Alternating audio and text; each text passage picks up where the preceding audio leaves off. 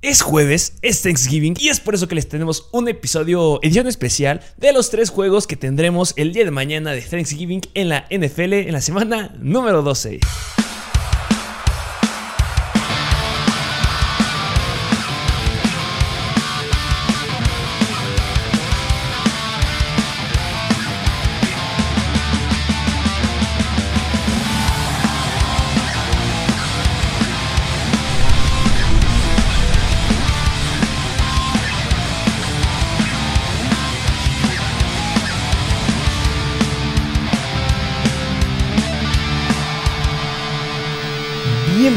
A un nuevo episodio de Mr. Fantasy Football.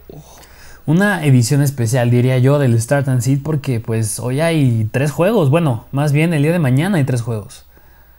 Edición especial se tenía que hacer porque el día de mañana empiezan los juegos desde las once y media de la mañana. Dependiendo del lugar donde nos estén viendo, son tempranito, entonces tienen que estar muy pilas. Eh, vamos a agarrar los tres juegos, obviamente, como ya se dijo en el intro. Y también te late que agarremos unos dos más, porque sean cinco en total. Sí, sí, sí, me, me parece bien ya, porque ya tuvimos episodio hoy en la mañana, espero que ya lo hayan ido a ver, episodio de los equipos que tienen el camino más fácil a playoffs, o específico, los jugadores que tienen el camino más fácil a playoffs dependiendo de su posición, muy bueno, ¿eh? Y algunos hay unos comentarios, pero recordemos que justo el episodio en el que hablaremos específico de los playoffs, semana 15, 16 y 17, pues hablará la próxima semana, y pues estén suscritos. Y también quiero decirles que Sí, ya habíamos estado cantando lo de la dinámica. El reto Mr. Fantasy Football de la semana número 12. Ya, a partir de que esté publicado este video, ya va a estar arriba para que puedan empezar a subir su dinámica. Si quieren conocer las reglas, ahí están en nuestro perfil de Mr. Fantasy Football para que se puedan ganar un Madden 2022. Aprovechenlo, es una gran oportunidad y nada de giveaways. Aquí el mejor que sea en Fantasy Football, el que tenga la mejor decisión y el mejor equipo va a ser el que se lo quede. Entonces, bueno, sin nada más que agregar, pues ya, vámonos. Vámonos, de, lleno. Sí, sí, sí. Empezando, bueno, como siempre, decimos el over-under, el, pues quiénes son los favoritos. Y en este caso, empezando el, pues, con el Thursday. No, ahora sí no es Thursday night, es Thursday en la mañana. Que es empezando con los Chicago Bears que visitan a los Detroit Lions. Los Chicago Bears que están sin Justin Fields. Viene Andy Dalton otra vez. Que recordemos que la semana 11 se tronó mi Justin Fields y terminó el juego Andy Dalton. Que Andy Dalton le dio mucho potencial a un wide receiver del que hablaremos. Pero ¿de qué lado quieres hablar? ¿De qué lado quieres empezar? Ah, bueno, antes que nada, nada más el over-under es 42 puntos. 42 puntos es el partido que pinta más bajo. O sea, estamos hablando que son apenas 3 touchdowns por equipo. Y obviamente los Bears son favoritos nada más por un gol de campo. Pero, ¿qué te parece si nos vamos del lado de los, de los Bears, de los favoritos? Venga, nada más, ¿crees que lo pueda sacar Detroit este juego? Mm, ¿Crees que ya caiga? No, no creo. No creo. Yo la veo difícil. no, ya yo la veo difícil, o que sea Thursday night, aunque tengan el, un horario pues estelar que todos los ojos los van a tener encima, yo no creo. Ok, va, te la valgo. Eh, vámonos a analizar, ¿qué lado dijiste Chicago, verdad? Sí, sí, sí. Venga, vámonos a ver eh, del lado de Chicago, pues se tiene que hablar de Andy Dalton, ¿o qué opinas tú? ¿Cómo crees que le vaya a ir ahí al buen Dalton? Yo creo que, o, sea, yo creo que le podría ir regular. Yo no lo considero una opción para meter en fantasy en caso que te falte coreback. Siento que hay mejores opciones esta semana. Así que, pues yo creo que podría ser un coreback promedio. O sea, yo no, en términos de fantasy, no me llama mucho la atención. No sé tú cómo veas. Sí, hay muy buenos streamers en esta semana. O sea, simplemente podemos hablar de Mac Jones que se enfrenta a los Titans. Ahí va uno simplemente. ¿Qué consideraría antes de meter a Andy Dalton? Los Detroit Lions se colocan como la novena mejor defensiva en contra de los quarterbacks, permitiendo solamente 21.3 puntos fantasy a los quarterbacks, donde son un poquito bajos, que espero que es donde se debe aprovechar Andy Dalton, es en permitir touchdowns. Los Detroit Lions se han permitido 17 touchdowns por aire, entonces espero que ahí pueda llegar a tomar cierta relevancia el ataque aéreo, que es profundo de Andy Dalton, pero pues ya hablaremos con los wide receivers. Eh, running backs, ¿cómo ves por ahí? Running backs, me gusta, me gusta Montgomery. No se vio bien la semana pasada. O sea, nada más. O sea, no creo que ni siquiera tocó los 10 puntos fantasy, me parece. O sea, apenas corrió para 58 yardas, nada más tuvo una recepción. Pero a pesar de eso, me gusta el volumen que tiene. Y yo creo que pues, no te debe dar miedo de iniciarlo. Yo creo que o sea, es un, es un jugador que podría entrar en la categoría de, no sé, un running back. Me atrevo a decir que uno, no sé cómo veas tú. Sí, recordemos que Baltimore están dentro de las 10 mejores defensivas en contra de los running backs. Lo dejaron, como bien lo dijiste, a menos de 10 puntos. 7.7 puntos fue lo que nos dio David Montgomery la semana pasada. Pero pues ya tiene el rol de caballo de batalla en esa ofensiva. Khalil Herbert se despide, la verdad está dando muy buenas semanas. Pero pues ni modo, Montgomery es el de elección. Recordemos que bien lo dijiste tú hace una o dos semanas, que no suelten tampoco a Khalil Herbert, porque si se llega a tronar otra vez Montgomery, Khalil Herbert viene duro a ser un running back 1. Eh, hablando de la defensiva de los Detroit Lions, son la tercera peor defensiva en contra de los running backs. Han permitido 28.6 puntos fantasy en promedio y lo que me gusta es que han permitido 10 touchdowns. Son el equipo que eh, le ha permitido la mayor cantidad, de, la tercera mayor cantidad de touchdowns terrestres a los running backs, pero tomando en cuenta los touchdowns que han anotado los running backs por aire y por tierra, son los peores. Han permitido en total 17 touchdowns, 10 por tierra y 7 por aire. Entonces, ves un gran escenario para Montgomery. Es lo que tú decías, ya debe de regresar a ser un running back 1 sin ningún problema. Sí, sí, 100%. Y del lado que, muchos quieren escuchar, porque hay nombres nuevos, hay jugadores nuevos, hay un jugador que me está gustando, eh, um, los wide receivers. Wide receivers. Sí, porque es, es, improbable. O sea, yo, bueno, se ve difícil que juegue Allen Robinson. O sea, yo creo que Darnell Mooney es una opción a considerar, yo creo que muy buena. O sea, por el volumen que tiene, yo no creo que vuelva a acabar con veintitantos puntos como fue la semana pasada, pero yo creo que es una muy buena opción esta semana. Me atrevo a decir que es un, es un sleeper porque su touchdown de 60 yardas la semana pasada cayó con Andy Dalton, no fue con Justin Fields y aparte los Ravens eran una buena defensa en contra del ataque de los receptores, más específico. Deja eso, yo estoy de acuerdo que Darnell Mooney debe ir adentro. O sea, por el volumen, por el volumen que acabas de comentar. O sea, lo que da un poquito de miedo es que los Detroit Lions se colocan como la doceava mejor defensiva en contra de los wide receivers. Solamente le han permitido en total a los wide receivers nueve touchdowns. O sea, son bastante buenos. Menos de un touchdown por juego es lo que permiten los Detroit Lions. ¿Por qué? Porque es un juego que se resuelve recargar más a la carrera y es por eso que hay muchos touchdowns de los running backs en contra de los Detroit Lions. Pero sí, debes de meter a Darnell Mooney justamente por el volumen que acabas de decir. Viene dando muy buenos números. Es la segunda semana en que nos vuelve a regalar más de 20 puntos y es consecutiva. Recordemos que en la 10 tuvieron bye, pero 121 yardas, 5 recepciones y esa recepción que acabas de comentar. no solamente fue una de más de 40 yardas, además de esa de 40 yardas hubo dos de más de 20 yardas. Entonces hay explosión por ahí y no solamente anotó Darnell Mooney con Andy Dalton, también anotó el famosísimo, que nadie conoce, Marquise Goodwin. Él anotó también con Andy Dalton una situación corta de touchdown que lo encontró ahí. Tuvo cuatro targets, pero también logró más de 100 yardas, 104 yardas y tuvo igual una recepción de más de 40 yardas y, una y dos recepciones de más de 20 yardas. O sea que hay profundidad, los busca para largo y los touchdowns cayeron con Andy Dalton. Entonces, no sé qué pienses de meter ahí a Marquise Goodwin, que a lo mejor no alcanza los 20.4 puntos, pero si le vuelven a dar unas 2, 3 recepciones de más de 20 yardas, pues yo creo que alcanza unos 13, 14, los cuales son bastante buenos, ¿no? Sí, yo creo que sí, y más porque los Detroit Lions luego se caracterizan porque los equipos ofensivos que juegan, que juegan contra ellos les meten jugadas grandes, jugadas explosivas, jugadas de, de, largo yardaje, y yo creo que ahí es donde entra, ok, entra Darnell Mooney, pero también entra Marquis Godwin, porque recordemos que Godwin es de los jugadores, es un jugador muy rápido, es un velocista, y pues yo creo que sí se podría llegar a aprovechar muy bien de esas, de esas oportunidades. Lo que me daría miedo es nada más que, se, como tú dijiste, que se llegaran a inclinar al ataque terrestre. Pero si logran evitar eso, de inclinarse al ataque terrestre, yo creo que es una gran opción, Marquis Goodwin. Dejamos a Mooney como un wide receiver 2 bajo por este miedo y a Goodwin como un flex de late, como de emergencia por ahí, se me hace bastante bueno. Obviamente contando que no juega Allen Robinson. Eh, pero bueno, vámonos al siguiente equipo. Al siguiente equipo que son los Detroit Lions. Y pues, ¿qué te parece? Pues ya de una vez podemos omitir la posición de coreback omitidísima, ni lo toques ni se metan. Vámonos a los running backs. Sí, sí, sí, porque bueno, pues es de Andrew Swift. Yo creo que es un running back 1 directito. Running back 1 directo. Los Detroit, los Chicago Bears son una defensiva en contra de los running backs media tabla. Permiten 22.9 puntos fantasy. Han permitido 8 touchdowns en total. Pero pues, de Andrew Swift debe de romper esta racha que solamente les han metido un touchdown por aire. Yo creo que de Andrew Swift la puede, puede sacar la casa sin ningún problema. También recordemos que ya regresó Jamal Williams en el partido de la semana pasada, pero pues no fue muy relevante que digamos, ¿o cómo ves? Sí, no, no. O sea, antes se caracterizaba Jamal Williams porque le daban muchas oportunidades por tierra y DeAndre Swift tenía tanto por tierra como por aire. Pero pues sí, yo creo que DeAndre Swift también que está corriendo porque la semana pasada promedió 9.7 yardas por acarreo. O sea, casi 10 yardas por acarreo y pues Jamal Williams, pues cómo le va a competir a eso, ¿no? Sí, no hay forma de competirle a eso. Le ganó en volumen, aunque solamente DeAndre Swift tuvo 14 acarreos, logró hacer 136 yardas de donde salieron esas 9 yardas por acarreo. Jamal Williams tuvo 7 acarreos, pero pues no se compare nada, solamente hizo 1.1 puntos. Con Jamal ni te metas, DeAndre Swift un running back 1 sin ningún problema.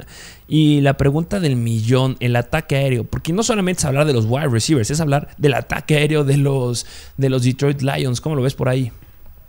Sí, yo creo que, híjole, es que es bien difícil saber con los receptores. O sea, desde que no está Quinte Cephus, yo creo que se rotan demasiado las oportunidades entre Amon Razan Brown y, y Raymond. O sea, la semana pasada que fue un juego difícil en contra de Cleveland. O sea, Amon Razan Brown tuvo cuatro targets y que habíamos dicho que Calif Raymond supuestamente iba a ser el que iba, pues ya empezar a ser el más relevante. Pues nada más tuvo un target.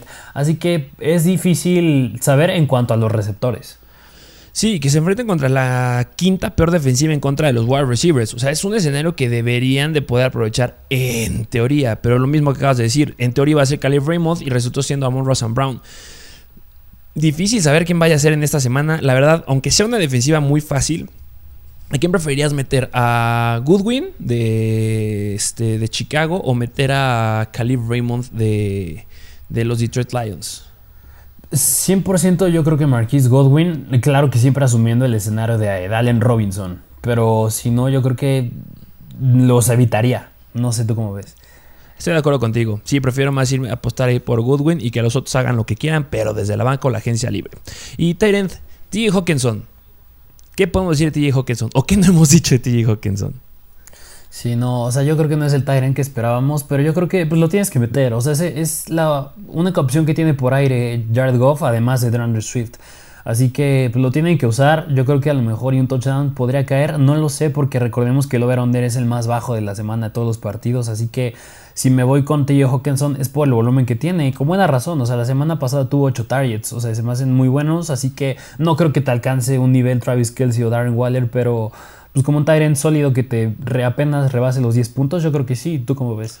Justo, yo creo que va a estar ahí. Los 10 a 12 puntos es lo que va a ser. Recordemos que T.J. Hawkinson viene de una sequía horrenda. De pues la semana 2 fue la última en la que vimos un touchdown de él. A partir de ahí no ha anotado nada. Viene promediando buenos targets. O sea, si vemos los targets que ha acumulado a lo largo de toda la temporada, viene promediando 7 targets por juego, lo cual es bastante bueno para un Tyrant. El problema es que no los está convirtiendo y en las yardas está quedando pues la verdad bastante, bastante cortas. Em, hablando de yardas, solamente nos está dando 50 yardas por juego. Para ser la, primera, la primera amenaza aérea de un equipo, yo creo que está bastante corto.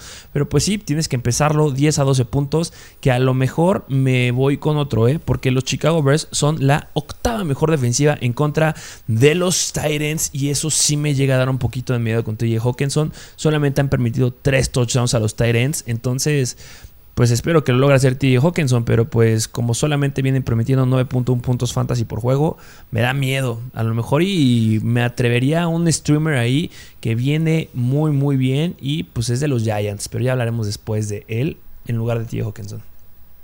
Sí, sí, sí, me parece. Venga, pues vámonos con el siguiente juego.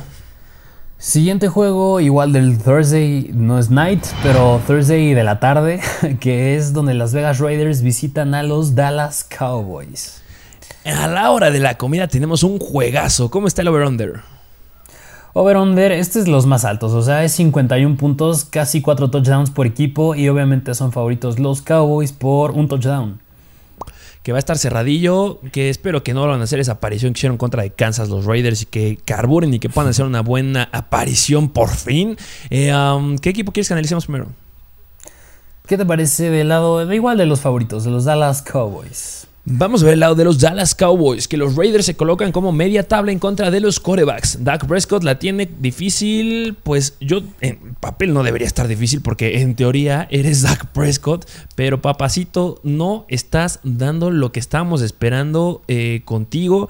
La semana 11 te caíste por fin, fue una mala semana en que solo nos diste 10.8 puntos que podemos decir, es que fue contra Kansas, pero yo te puedo decir, es que Kansas son los terceros peores en contra de los quarterbacks y que solamente hayas dado 10.8 puntos, da miedo y obviamente consideremos que se le fueron sus dos armas. Eh, Mary Cooper no jugó porque estaba en COVID y pues CD Lamb tuvo conmoción y salió del juego y solamente tenía a Cedric Wilson y tenía a Michael Gallup y por ahí al tercer wide receiver que se llegó a colar, pero ¿será que Dak Prescott es 100% dependiente a sus wide receivers? Porque si es eso, viene un mal juego para él. yo creo que no. O sea, yo creo que Dak Prescott es un buen coreback. Yo creo que sí logra, va a lograr sacar la chamba incluso sin CD Lamb ni, bueno, bueno, asumiendo un escenario que a lo mejor sus, sus armas principales no estén. Yo creo que suele sacar la chamba muy bien Dak Prescott. Pero pues de todas maneras yo creo que yo sí lo iniciaría, pero no tendría expectativas tan altas, porque pues sí, o sea, es como es quitarle pues a donde se recarga el pase y yo creo que nada más sería tener mucho cuidado con Dak ahí. Tener extremadamente cuidado con Dak, pero pues sí, iniciarlo, no lo puedes dejar fuera. Y aunque haya streamers que, por ejemplo, ahí viendo otra vez, el streamer que dijimos, Mac Jones, que se enfrenta contra la segunda peor defensiva en contra de los quarterbacks, sí meto a Dak Prescott. No me la voy a aventar con Mac Jones tampoco como un streamer, porque sé que Dak Prescott solamente nos ha dado, o sea, de todos los partidos de la temporada, nos ha dado dos juegos de los 10 puntos. Semana 2 tuvo 11 puntos en contra de Los Ángeles Chargers, que son excelentes en contra del quarterback, y en la semana 11 en contra de Kansas City, 10 puntos. Pero de ahí en fuera han sido juegos de más de 20 puntos, entonces no considerarlo se me hace una burrada, entonces va adentro, aunque pues sí, estoy de acuerdo contigo que no debería afectarle que no tenga a sus armas. Eh, running backs, ¿cómo ves a los running backs de los Cowboys? Running backs que pues la semana pasada igual sí que el Elliot yo creo que de no si no hubiera tenido ese uso que le dieron por aire que tuvo seis recepciones hubiera sido una decepción total la semana pasada porque digo nada más corrió para 32 yardas y nada más tuvo nueve acarreos. Sí, no, no estuvo muy bien. Se llegó a tocar, si no, si no mal recuerdo, ahí en el juego. Sí, sí, sí. Pero sí, solamente alcanzó los 12.8 puntos. Fantasy, lo dijiste bien. Si no hubiera tenido esa relevancia por aire, la verdad se hubiera quedado bastante, bastante mal. Pero pues las Vegas Raiders no son nada buenos en contra de los running backs. Son la séptima peor defensiva en contra de ellos. Permiten 26.9 puntos fantasy. Y cuando estamos hablando de un backfield que se está repartiendo en casi un 80-90%, sí que Elliott y el otro que queda para Tony Pollard pues sí que Elliot va a tener un juegazo. Yo espero un juegazo. Ha permitido 14 touchdowns, que no caiga uno de Elliot. No veo cómo no. Sí, o sea, como la semana pasada, pues ¿qué me dices que Joe Mixon, o sea, en contra de los Raiders, le dieron 30 veces el balón, más de 100 yardas y dos touchdowns? ¿Tú crees que lo pueda repetir el buen Sikel Elliott? Sin ningún problema lo puede llegar a repetir, lo va a lograr. Estoy. Es el jugador que quiero ver un dato aquí, la mayor cantidad de toques a balón o la mayor cantidad de acarreos que ha tenido Zeke Elliott a lo largo de la temporada son 21, que fue en contra de los Giants. Yo espero que aquí alcance unos 25, tomando en cuenta lo que hizo Joe Mixon y tomando en cuenta que no tienes a tus dos herramientas principales aéreas. Joe Mixon yo creo que debe alcanzar los 25 puntos y Tony Pollard, que también se va a hablar de Tony Pollard, yo creo que llega a unos 10 toques a balón. ¿O cómo ves? La semana pasada quedó en 7. Sí, sí, yo creo que también, o sea, no sé si considerarlo como un streamer esta semana, como un flex a Tony Pollard, pero sí podría ser considerando que pues sí, no tiene sus armas Dak Prescott. Sí, este de emergencia, aunque recordemos que la semana pasada tuvo solamente dos targets, todos se los quedó sí Elliott. O sea, estoy diciendo eso de los toques de Tony Pollard. Pues la verdad no para recomendártelo, solamente para que lo tengas en cuenta si es que le vas a los Cowboys. Pero streamer, eh, más bien flex de super emergencia, si quieres que te alcance a lo mejor unos 10 puntitos máximo, pues considéralo. Pero yo creo que hay mejores streamers. Sí. Y pues de los whites. De los wide receivers, yo creo que aquí me inclinaría 100% con Michael Gallup. Michael Gallup como un...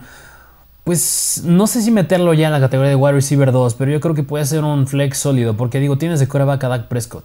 Y ya eso es un plus es un super plus y lo hemos dicho 100 veces. Vayan por Michael Gallup, tiene la habilidad, tiene la velocidad. Eh, los Raiders se colocan como la sexta mejor defensiva en contra de los wide receivers, permitiendo 31 puntos. Solamente han permitido 9 touchdowns, o sea, menos de un touchdown por juego le han permitido, eh, han permitido los Raiders a los wide receivers, lo que se va a poner interesante. Justamente por eso no, no estamos viendo más a Michael Gallup. Me gusta que sea wide receiver 2 bajo a lo mucho, ¿eh? Y ya siendo muy. Siendo muy buena, muy chon con Gallup. Sí, sí, sí, sí, yo concuerdo. O sea, yo creo que, pues, si acaso meteré a alguien, yo creo que es a Michael Gallup. Y, y a lo mejor, y bueno, ya dejando a un lado los wide receivers, yo creo que Dalton Schultz. Dalton Schultz puede ser también una muy buena opción en esta semana. Eh, hablando específicamente de los Raiders, se colocan como los terceros peores en contra de los Titans. O sea, si te preguntabas, si no le meten touchdowns por los wide receivers a los Raiders, ¿por dónde entran? Pues les entran corriendo y les entran por medio de los Titans. Yo creo que Dalton Schultz va a tener un juegazo. Eh, ya venía rato, este, o ya había, ya, ya estaba teniendo un tiempo en que lo estábamos dejando de considerar, pero ahorita que estás perdiendo tus armas principales, yo creo que va a terminar esa, esa sequía de touchdowns que lleva ya como seis juegos sin anotar. Y Las Vegas Raiders es un jugadorazo. Yo creo, por ejemplo, es otro Dalton Schultz arriba 100% de TJ Hawkinson. Entonces sí, Schultz 100% adentro. Vamos del otro lado. Del lado de Las Vegas Raiders, porque pues Derek Carr no más sí, no más no, luego sí tiene buenos juegos, luego tiene malos juegos. Yo considero que en este, o sea, sí podrías, yo creo que sí podría considerarlo como un streamer, pero Nada más, pues sí es estar consciente que suele ser muy volátil Derek Carr. No sé tú cómo ves. Sumamente volátil. Ya hemos hablado que tiene el calendario más sencillo de aquí a la semana 15. Eso sí, este partido, pues los Cowboys son media tabla. O sea, están dentro de las 15 peores defensivas en contra de los eh, corebacks. Permiten 22 puntos fantasy por juego, permitiendo solamente 17 touchdowns, siendo de estos 14 por aire. La verdad, son bastante buenos en limitar ahí. El problema, o no sé si decirlo problema, pero los que permiten o los que interceptan más a los corebacks son los Cowboys. Bueno, primero están los Patriots con 18 intercepciones y después están los Cowboys con 15 intercepciones. Entonces Derek Carr la puedes tener bastante difícil por ahí. Sería como de emergencia, pero o sea, obviamente lo recomendamos en el episodio de igual de hoy. Que agárrenlo o ténganlo para después, para los escenarios que se vienen favorables para Derek Carr. Pero este, justamente por las intercepciones, eh, dame yo. Sí, sí, concuerdo. O sea, yo creo que a lo mejor y, como dices, lo guardo para futuro, pero en esta semana a lo mejor yo sí consideraría sentarlo. Sí, exactamente. Semana 13 van en contra de Washington, la peor en contra de los quarterbacks. Semana 14 van en contra de Kansas, la tercera peor en contra de los quarterbacks. Ahí lo metes. Ahorita solamente guárdalo. Eh, running backs. Running backs que pues nada más yo creo que da miedo con Josh Jacobs. Bueno, igual que Drake. Pero hablando de Josh Jacobs, yo creo que pues es el más relevante entre los dos. Pero si algo logra salvar a Jacobs es el uso que le dan por aire. O sea, la semana pasada tuvo 7 targets y 5 recepciones. O sea, apenas sobrepasa los 10 puntos. Yo considero que este juego a lo mejor y tendría que estar, tendría que ser un juego cerrado, que estuvieran dominando los Raiders para ya inclinarse por tierra. Le das el balón a Jacobs y que no se pueda caer un touchdown, pero pues yo la veo difícil. Así que, pues obviamente Josh Jacobs lo drafteaste como para ser uno de tus running backs principales, yo creo que pues sí lo metería, pero si me das una predicción, yo creo que acabaría como un flex. No sé cómo dice, cómo ves tú. Sí, estoy de acuerdo contigo. Josh Jacobs no nos ha dado nada bueno. Desde que regresó de la semana de bye, viene promediando 11 puntos fantasy en ligas PPR, acarreos semana 10, 7 acarreos, semana 11, 9 acarreos nada más. Sí, en ligas PPR le están salvando las recepciones que está teniendo, pero quítale eso y se vuelve un running back basura, literal basura. Y pues, por ejemplo, se está compitiendo en números con Tony Pollard, por ejemplo. Entonces a mí no me está gustando nada Josh Jacobs. Es el escenario más fácil que, que más, más bien, el escenario más difícil que se viene desde que enfrentaron a los Denver Broncos en la semana 6. Entonces, si contra la quinta peor defensiva en contra de los running backs, que son Cincinnati, metiste nada más 11.1 puntos. En contra de Dallas la veo bastante complicado. Los Raiders se tienen que recargar al aire. Aunque caigan intercepciones, se deben de recargar. Y lo único que lo va a salvar es un touchdown. Pero un touchdown te lo va a dejar con 15 puntos a lo mucho. Entonces sí, es un flex esta semana.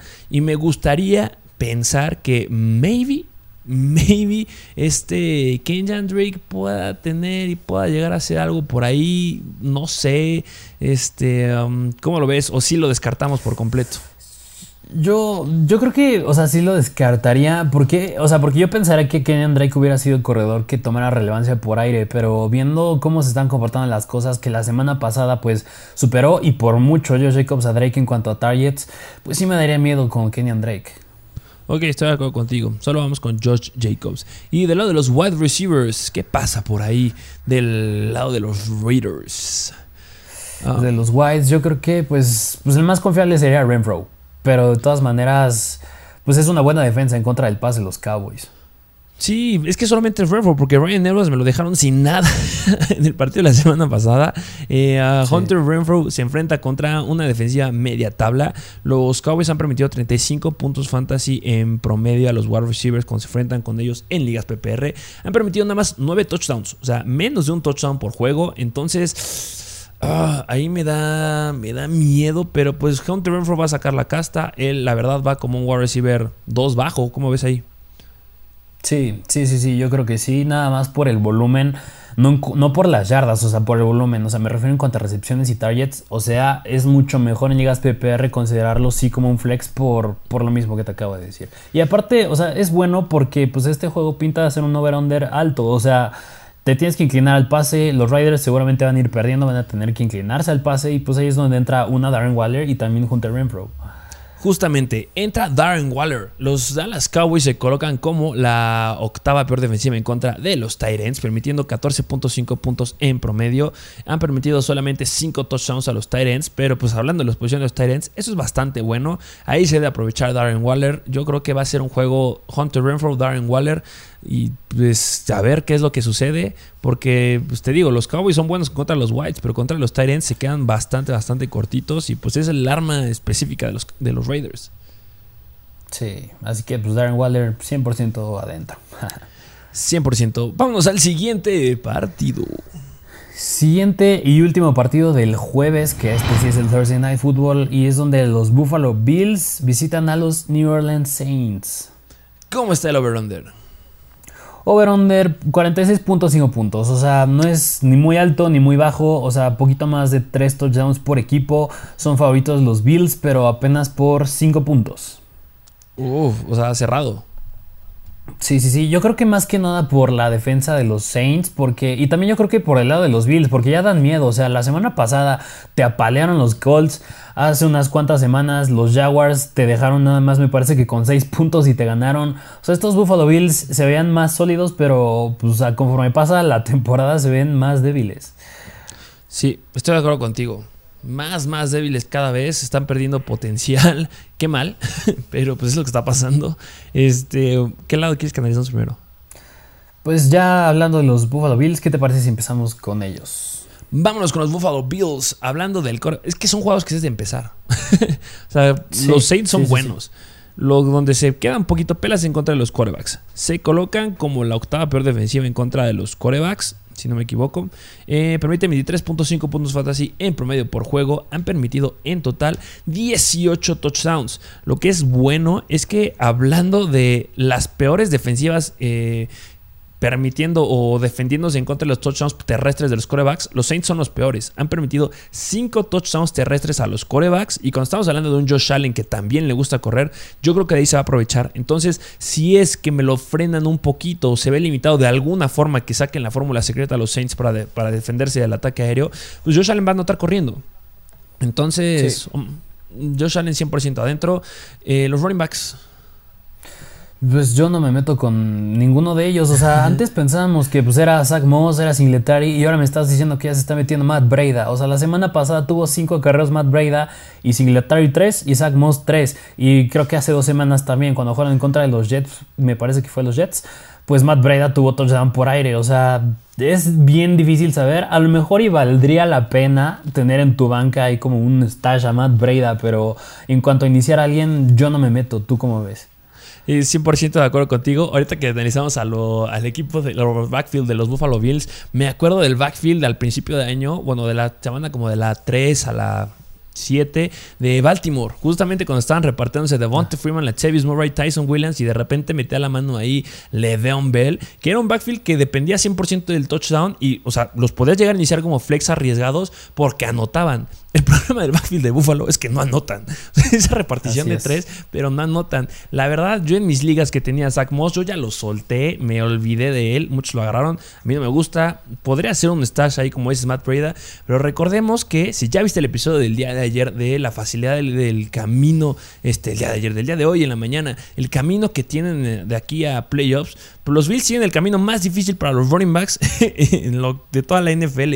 Cuando tienes una repartición ahí que se está yendo casi casi 33% cada uno y que tampoco están generando nada y que tienes un calendario sumamente complicado, yo a lo mejor me olvido de ese backfield, no quiero pensar en ellos y mejor agarro jugadores que tienen mayor potencial, como es el caso de los Saints que hablaremos ahorita. No me meto con ninguno. Los Saints son la tercera mejor defensiva en contra de los running backs, permitiendo 18.7 puntos fantasy en promedio. Estamos hablando que el mejor escenario es que cada uno meta 5 puntos fantasy. El mejor escenario. Sí.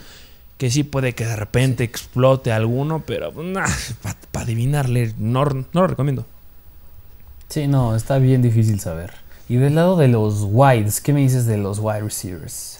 Pues es que se pone bueno porque los Saints se colocan como la novena mejor defensiva, la novena peor defensiva en contra de los wide receivers. Entonces ahí está, está bueno porque tienen todo el escenario los tres.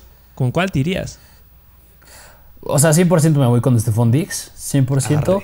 Y yo, y yo me atrevo en segundo lugar, que es donde ya es más debatible, con Cole Beasley. Yo mira con Cole Beasley, Emanuel, sí. O sea, yo creo que si me das a escoger uno, yo me voy con Cole Beasley. ¿Tú pues, por quién te irías, Emanuel Sanders o Beasley?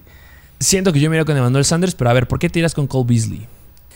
Yo creo que me iría con Cole Beasley porque pues es que no, no porque me guste Cole Beasley, más bien por, la, por lo inconstante que ha solido ser Emmanuel Sanders en las últimas semanas. O sea, no habían tenido escenarios tan complicados.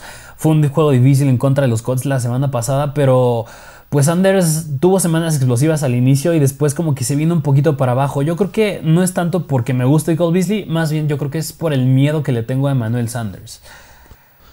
Ok, estoy de acuerdo contigo. Eh, es una muy buena opción. O sea, al final de cuentas, los dos, yo creo que por esta disputa que hay, como decía, entre uno, entran como flex. No sé si estás de acuerdo ahí conmigo.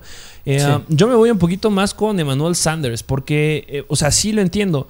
Em, lo que acabas de decir es 100% cierto. Emmanuel Sanders estaba siendo más constante al inicio de la temporada. O sea, al inicio de la temporada, si tomamos de la semana 1 a la semana número 6, que es como que la primera mitad, estaba promediando casi 7 targets por juego, lo cual es bastante bueno. Pero después de la semana 8 a la semana 11, nos viene promediando solamente 5 targets. O sea, sí bajar dos targets sí es importante cuando estás hablando de un core de wide receivers competido. La cuestión aquí, que es la fórmula que entra, se llama Dawson Knox.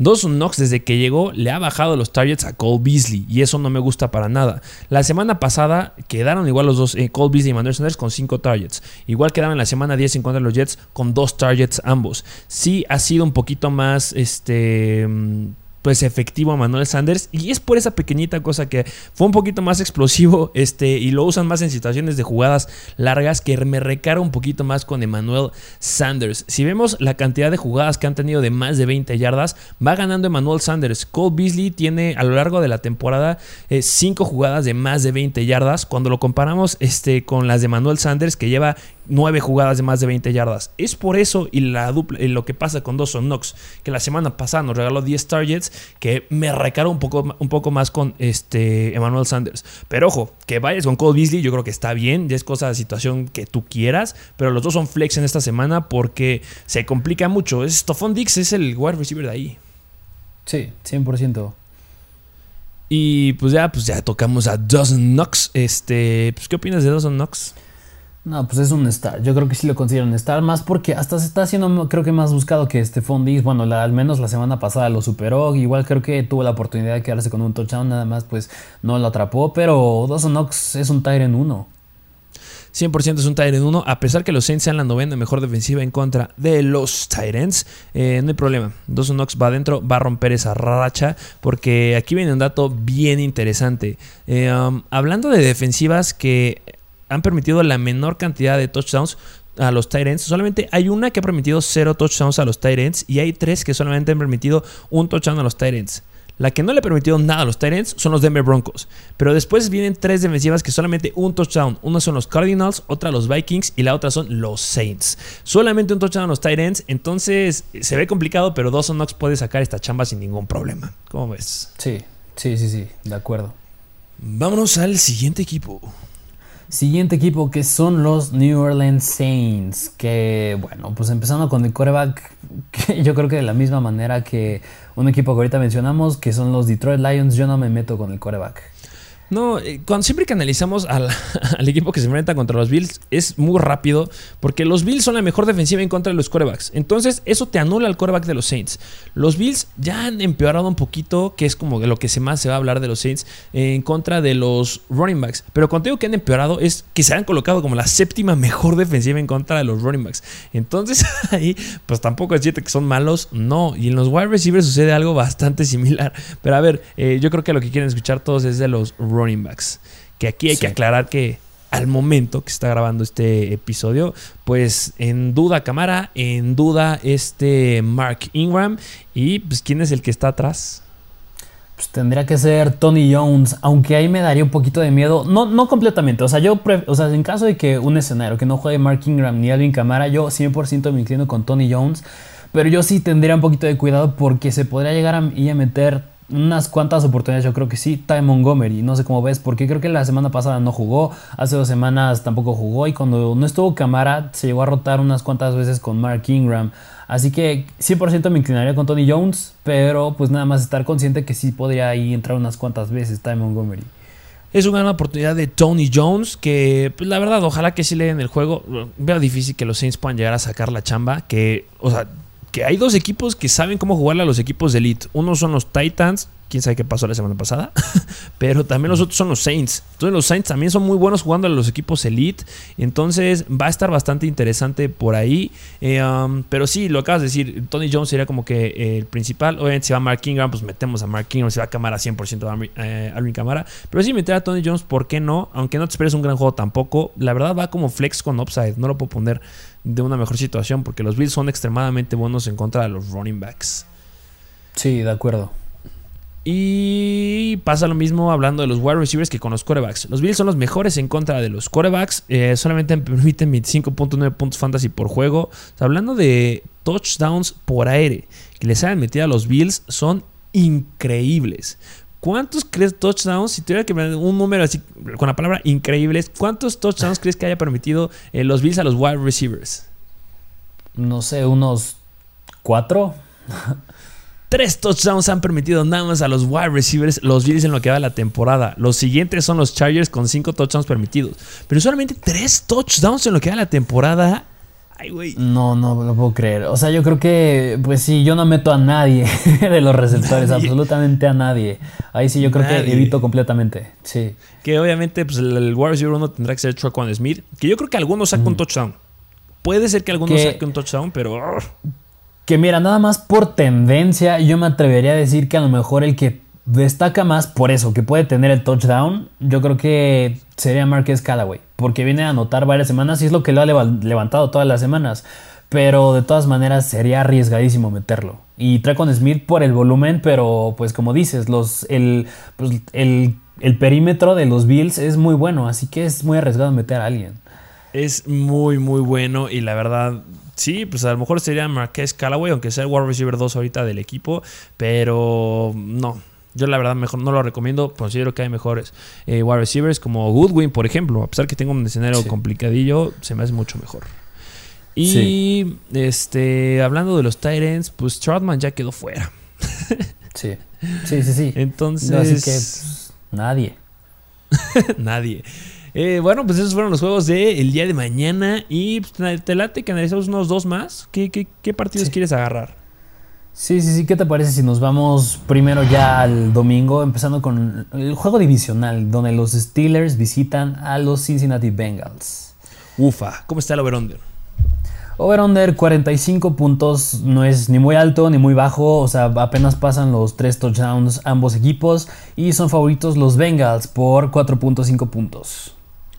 4 o 5 puntos, este, va a estar cerrado, ¿no? Los Bills llegan a sacar de repente ahí los juegos sin ningún problema. Entonces, lo, buenas noticias es que va a ser un partido que está va a estar sin problemas de clima, entonces bastante bueno. Este, ¿con qué lado quieres que analicemos primero? ¿Qué te parece de los Pittsburgh Steelers? Mm, vámonos del lado de los Pittsburgh Steelers, pues viene, este, pues hablando de los quarterbacks. Los Bengals se colocan como la séptima mejor defensiva en contra de los quarterbacks, permitiendo 21.1 puntos fantasy. No. No lo metan. No, o sea, yo creo que la semana pasada a lo mejor y te pudo haber emocionado que pues, Rotlisberger acabara con tres touchdowns en contra de los Chargers, casi 300 yardas, pero de todas maneras, yo son juegos que les pongo un asterisco, o sea, son de excepción y que rara vez se van a volver a repetir hablando de jugadores como Rotlisberger, así que pues, yo no lo meto. Justamente estoy de acuerdo contigo. A pesar de que haya sucedido eso, no hay que emocionarse tanto todavía.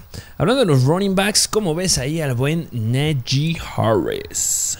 Pues Najee Harris, que pues la semana pasada pues los Cherries medio la pagaron por tierra, pero de todas maneras tiene un volumen impresionante, tiene touchdowns, o sea, es un running back que puedes iniciar yo creo que sin problema. Sí, los Bengals se colocan como la quinta peor defensiva en contra de los running backs. Están empatados justo con los Giants. Permite 27.1 puntos fantasy. Y cuando estamos hablando de un running back que se queda con todo, literal, con todo, pues 100% con él, no lo puedes dudar. Eh, wide receivers. Pues el mismísimo Dionte Johnson, yo creo que pues sí lo meto, ¿no? Sí, 100% lo metemos. Recordemos que ya hablamos de él en el partido de hoy en la mañana. Dionte Johnson, y, o más bien el core de wide receivers de los Pittsburgh Steelers tiene el calendario más sencillo de aquí a la semana número 15. Este es como el más dificilito que tienen. Que los Bengals, como lo acabo de decir, se colocan como dentro de las, la quinta mejor defensiva en contra de los Whites. Pero tiene un volumen increíble. Entonces, un wide receiver uno que no le hace nada que pues, te enfrentes contra una buena defensiva. El que sería a lo mejor una duda ahí es Chase Claypool. Eh, pues a lo mejor un flex. Sí, yo creo que sí. Bueno, la semana pasada ya despertó un poquito más. O sea, digo, tuvo 5 recepciones, 9 targets, 93 yardas. Yo creo que espero que ya empiece a ser un comportamiento que vaya en ascenso. O sea, que ya vaya a tener comportamientos así Claypool. Y me gusta también que son favoritos los Bengals. Porque eso quiere decir que pues van a ir perdiendo los Steelers y van a tener que lanzar el balón. Y no puedes inclinarte todo el tiempo a Dionte Johnson. Yo creo que tiene que entrar Claypool. Así que a lo mejor lo consideraría meter como un flex. Pero a lo mucho.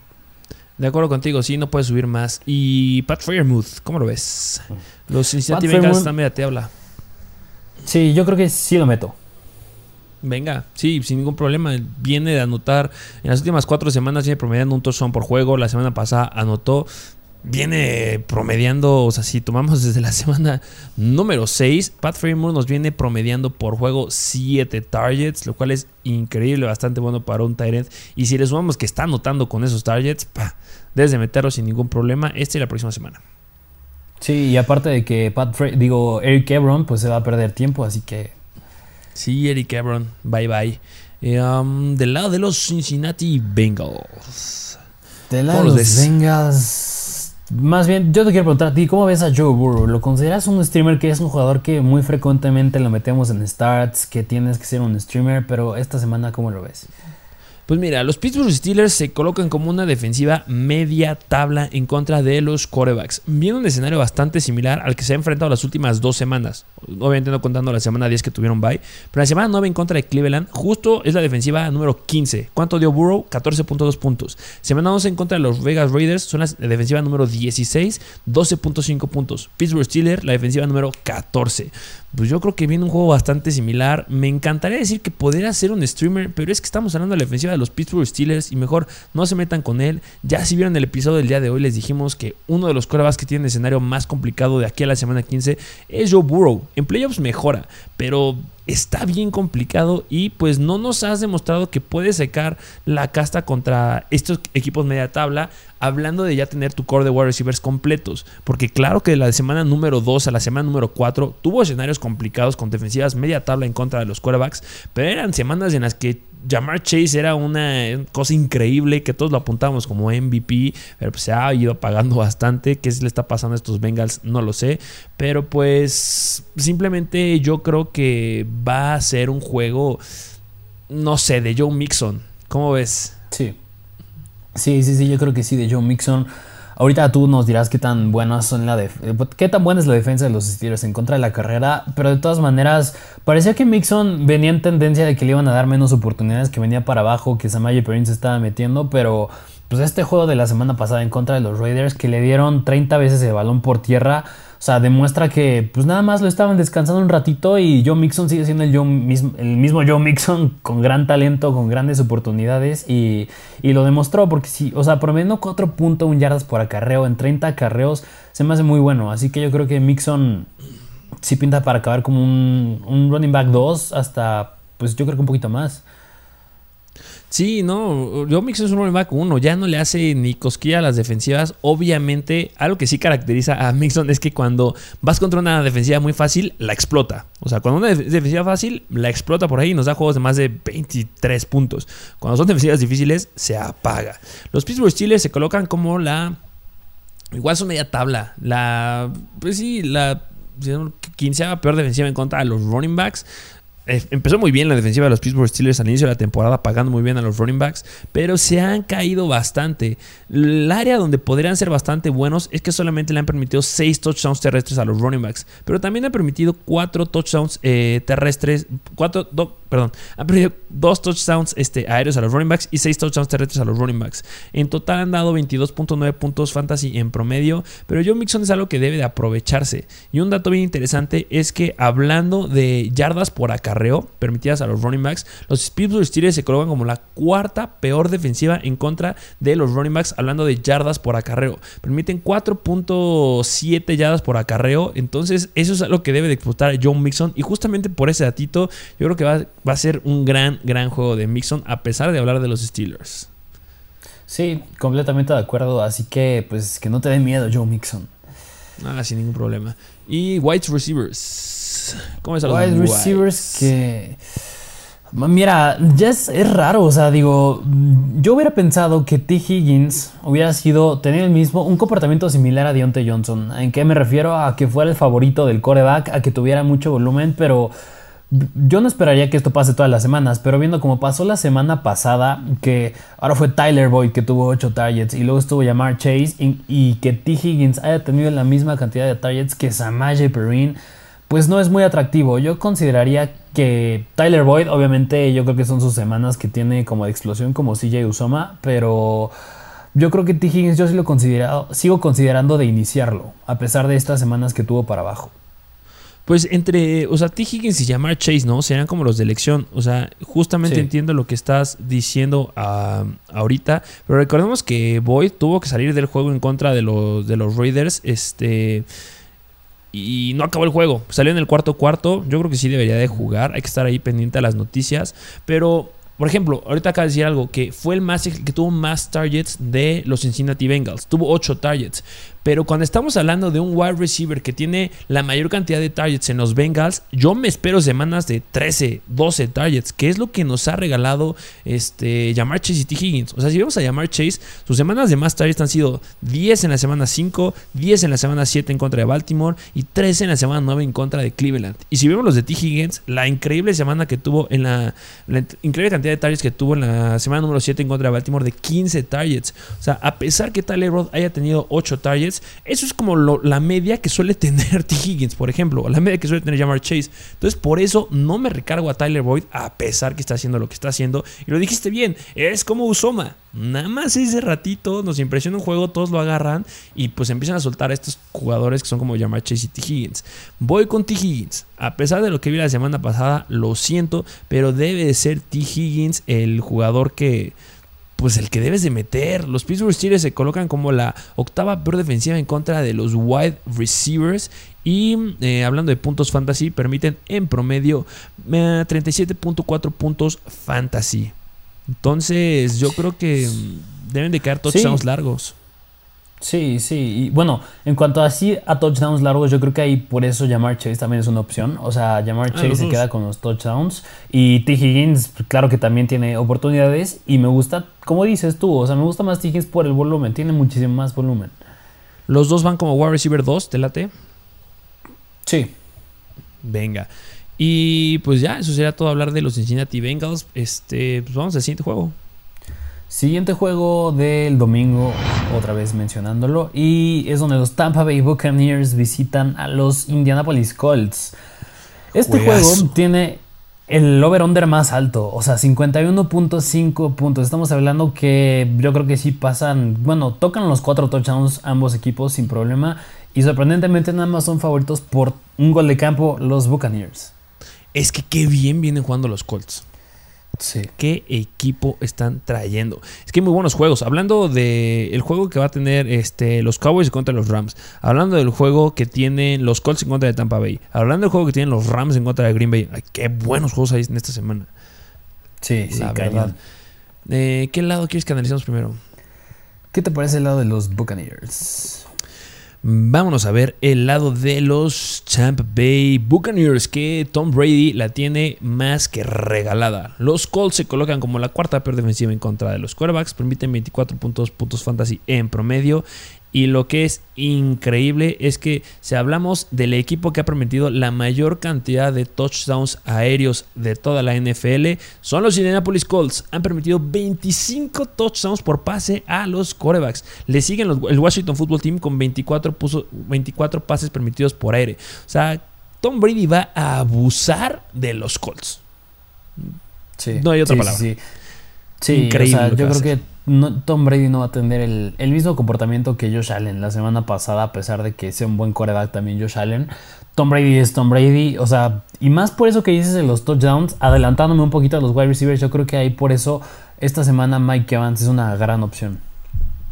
Pues hablemos de los wide receivers. Sí, hablando también de ellos, eh, um, pues igual los Colts son bastante malitos. Se colocan como la quinta peor defensiva en contra de los wide receivers, permitiendo 39.8 puntos fantasy en promedio. Y obviamente, pues si permiten la mayor cantidad de touchdowns por aire a los corebacks, pues también permiten la mayor cantidad de touchdowns a los wide receivers. Y, no, y aquí no es solamente un dato nada más. O sea, han permitido 17 touchdowns por aire y un touchdown corriendo. En total han permitido a los wide receivers 18 touchdowns. ¿Sabes quién le sigue? En segundo lugar estaría los Titans con 14 touchdowns. Cuatro touchdowns más le han metido a los Colts. O sea, les entran los touchdowns por aire eh, por todos lados. Cañón. sí, sí, sí, cañón. Y pues por eso precisamente Mike Evans yo creo que sí pinta para acabar como un receptor. Ya no hablando de wide receiver 1, wide receiver 2, que acabe en la semana, ¿qué te gusta dentro del top 5? Yo creo que puede ser. ¿Quién sabe? Eh? O sea, sí me gustaría decir que sí, pero recordemos que ya maybe podrá regresar Antonio Brown. Ok, sí, sí, sí. Eso le da, me da miedo. Pero pues al final de cuentas, Mike Evans es un wide receiver 1. Chris Godwin es un wide receiver 1 esta semana. Si es que regresar Antonio Brown entra como un wide receiver 2. O sea, es la peor, son los peores en touchdowns. Y si algo son especialistas, los Tampa Bay Buccaneers en meter touchdowns por aire. Em, vámonos del otro lado, de, los running backs. Porque los Colts. Que... Ajá. los Colts son los mejores en contra de los running backs. Los mejores no muy bueno para Leonard Fournette. Y pues es que Fournette, o sea, es un running back que por el volumen está haciendo un running back 2. Yo creo que decepciona un poquito que no ha metido touchdown. Me parece que desde hace como unas 4 semanas, 3 semanas.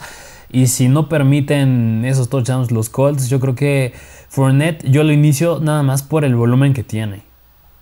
Hablando de los running backs, solamente hay un, el mejor equipo en frenar los touchdowns de los running backs son los Arizona Cardinals. Solamente permitió cuatro touchdowns en lo que va de la temporada a los running backs. Pero después están los Colts.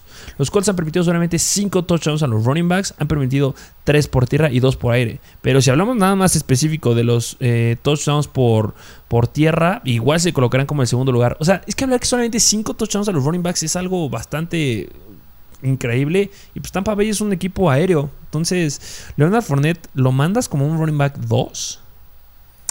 Yo creo que sí, yo lo sigo mandando como un running back 2, te digo, por el volumen que tiene, o sea, la semana pasada 10 acarreos, no parece muy bueno, pero pues tuvo 6 recepciones, eso me gusta, o sea, que entra dentro de los más buscados de Tom Brady, por eso yo lo meto más si es liga PPR. Sí, Liga PPR sí, pero la verdad, un running back 2 bajo. Es que no solamente es que los Colts permitan pocos puntos, ya touchdowns nulificados. Y recordemos que las mejores semanas que nos ha regalado Leonard Fournette han sido cuando ha anotado. Lleva cuatro touchdowns en lo que va de la temporada y en esos juegos nos dio 21 puntos, 30 puntos y 17. La única semana que ha llegado a sacar la casta sin touchdowns fue la semana 10 en contra de Washington, pero recordemos que lo buscaron nueve veces. Pero si es que se llega a sumar un wide receiver más a ese core este, de Tampa Bay, me da mucho miedo. Le va a un running back 2 bajo. Sí, sí, de acuerdo. Se viene difícil para estos running backs. Y pues hablando del señor que se debe de hablar de Tampa Bay, Rob Gronkowski. ¿Qué podemos esperar de Rob Gronkowski? Yo sí lo inicio sin problema. O sea, digo, la semana casi siempre Gronkowski en la temporada se estaba caracterizando porque tenía touchdowns. Pero la semana pasada que haya tenido 6 recepciones y 71 yardas, se me hizo muy bueno. Y considerando que, como una vez bien lo dijo Tom Brady, o sea, nada más es buscar a Gronkowski para anotar. Yo creo que esta semana 100% cae un touchdown de él. Este es el juego en que lo vas a buscar y que debes de anotar. Los Colts han permitido 6 touchdowns a los Titans. Se colocan como la quinta peor la sexta peor defensiva en contra de los Titans. 15.6 puntos fantasy en promedio. Yo creo que Rob Gronkowski rompe esta racha y mínimo unos 20 puntos si alcanza. Sí. Y del otro lado, del lado de los Indianapolis Colts, yo creo que, o sea, Carson Wentz solía ser una gran opción, me parece que ahí por alrededor de la semana 7, semana 8, ahí era una opción como de que sí te estaba rebasando los 20 puntos fantasy, pero pues últimamente ya no es ese mismo Carson Wentz y aún más si tu, si tu fórmula está haciendo usar a Jonathan Taylor de forma estúpida. Sí, no, no hay forma en que Carson Wentz pueda seguir este, brillando por ahí. Ahorita lo diremos cuando analicemos a los Tampa Bay Buccaneers cómo son en contra de la carrera y cómo son en contra del pase. Pero sí, Carson Wentz tuvo su relevancia al principio de la temporada, pero después ya se cayó bastante y la neta no, no lo meto. Eh, ah, pues hablar de los running backs de los Colts. ¿Qué podemos decir del running back que apunta a ser MVP en esta temporada? Pues que lo sienten. No, pues obviamente no. O sea, Jonathan Taylor tiene que ir 100% adentro. O sea, es un jugador que pues en este punto es... Yo creo que ah, dejando a un lado Cooper Cup, es el, yo creo que el segundo mejor jugador que puedes tener. Sí, bien dicho, es el mejor jugador que podrás llegar a tener. Viene complicada. ¿Por qué viene complicada? Eh, los Tampa Bay Buccaneers se colocan como la décima mejor defensiva en contra de los running backs. O sea, es un lugar que es bastante bueno, pero lo que se caracterizan más es en frenarlos en yardas por acarreo. O sea, son el segundo mejor equipo en yardas por acarreo de la NFL. Solamente permiten 3.5 yardas por acarreo. Los mejores son los Saints, que solamente permiten 3.1 yardas y pues por eso dijimos que nulificaran a Buffalo. Pero Tampa Bay solamente permite 3.5 yardas por acarreo. Entonces va a estar bien interesante con un running back que seguramente va a estar promediando más de 20, de 20 acarreos. No creo que más de 30, no creo que más de 25, unos 20 acarreos, 23 acarreos. ¿Cómo puede generar por ahí? Hablando de touchdowns aéreos, es donde se caen un poquito los Tampa Bay Buccaneers, porque han permitido cuatro touchdowns aéreos a los running backs y cuatro touchdowns terrestres. Entonces, pues vendría la, pregunta, ¿quién es el running back que tiene relevancia, pues por aire, de los Indianapolis Colts? Pues sigue siendo Jonathan Taylor, ¿no? Sí, sí, o sea, sigue siendo Taylor. O sea, y, mira, yo creo que lo que dices es muy importante de las yardas por acarreo. A lo mejor y ahí lo frenan un poco en cuanto a las yardas. O sea, yo no creo que vuelva a tener un juego de, yo que sé, más de 130 yardas. O sea, siento que a duras penas va a alcanzar las 100 yardas. Pero de todas maneras es un jugador que usan que usan muy similar a Derrick Henry. O sea, aquí me refiero que lo usan en zona roja, en zona de gol para meter el touchdown. Y yo creo que este juego, al tener un over-under el más alto de, todo, de toda la semana, yo creo que cae un, touchdown de Jonathan Taylor sin problema. Y como bien lo dices, o sea, si por aire él también está siendo relevante, pues puede caer otro por aire también. Así que, pues no, no hay motivo para sentar a Taylor. No. Naheem Hines. Naheem Hines, yo. Yo no, aún yo creo que no. Yo creo que no, ¿por qué? Porque yo no creo que vuelva a tener ese volumen Jonathan Taylor, pero Naheem Himes a lo mejor podría ahí ya darle el balón un poquito más los Colts, pero de todas maneras yo creo que es arriesgado, ¿no? Sí, es muy, mucho, muy arriesgado darle balón ahí a Naheem Hines. A pesar de, o sea, yo la semana en que a lo mejor me sentiría confiado de maybe meter a Naheem Hines es en la semana número 13. La próxima semana que van en contra de Houston y están dentro de las 10 peores en contra de los running backs. Ahí a lo mejor pensando que ya empiecen a descansar a Jonathan Taylor, porque ojo ahí, ¿eh? porque los Colts van a ser un equipo que al final de la temporada van a empezar a descansar a Jonathan Taylor si es que lo quieren tener o si consiguen el boleto a playoffs, lo quieren tener al full porque pues ya viste lo que le pasó a Derrick Henry, ya viste lo que le está pasando a Camara, lo que le pasó a Aaron Jones, lo que le pasó a McCaffrey, lo que le ha pasado a todo mundo de los running backs. Entonces, pues no suelten a Naheem Hines. Sí, como bien, como bien lo dijimos, me parece que en el episodio de, hoy en la mañana, o sea, creo que los únicos running backs que no se han lastimado es Taylor y Austin Eckler. De ahí en fuera, busca todos los equipos, todos ya se han lastimado. Sí, todos han tenido ahí algún problema. Najee Harris es el otro que también se ha llegado a salvar. Pero de ahí en fuera todos han tenido algún problemilla y pues esperemos que no llegue a pasar. Pero pues tengan a Najee Hines. Eh, de los wide receivers. Wide receivers, yo creo que pues los Tampa Buccaneers, ahorita me corriges, pues son malos en contra del pase, si no me recuerdo. Y ahí yo creo que pues Michael Pittman, a pesar de que la semana pasada se cayó, yo creo que esta semana otra vez vuelve a ser ese jugador que era explosivo.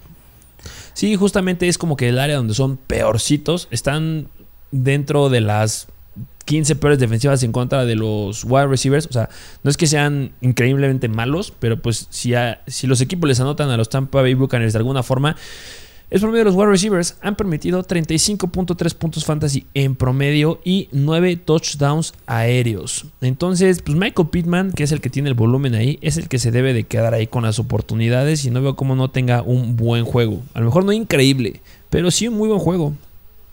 Sí, sí, completamente de acuerdo. Y pues bueno, este, ¿quieres hablar ahí del Chirenth? Molly pues, Cox, que de repente. sí, es que mira, es raro, porque digo, la semana pasada, pues Jack Doyle fue el que tuvo 5 targets, 3 recepciones, 30 yardas. Molly Cox nada más un target, no atrapó ninguno, pero yo creo que tuvo mucho que ver que pues, eran los Bills. Los Bills son las mejores defensas en contra del pase, así que yo considero que si consideras meter a Lee Cox es esperar, es esperar que meta un touchdown. Pero está dependiendo. Sí, y estar esperando eso de un jugador, yo creo que es arriesgado muy, muy arriesgado. La verdad, yo creo que hay mejores streamers, pero pues quién sabe, a lo mejor y cae un touchdown, no lo sé. Pues en las semanas complicadas es donde cuando, cuando suelen caer los touchdowns del buen este, Molly Cox. Pero pues sí recordemos que el que estaría ahorita, hasta lo que nos han enseñado los Indianapolis Colts, es Jack Doyle.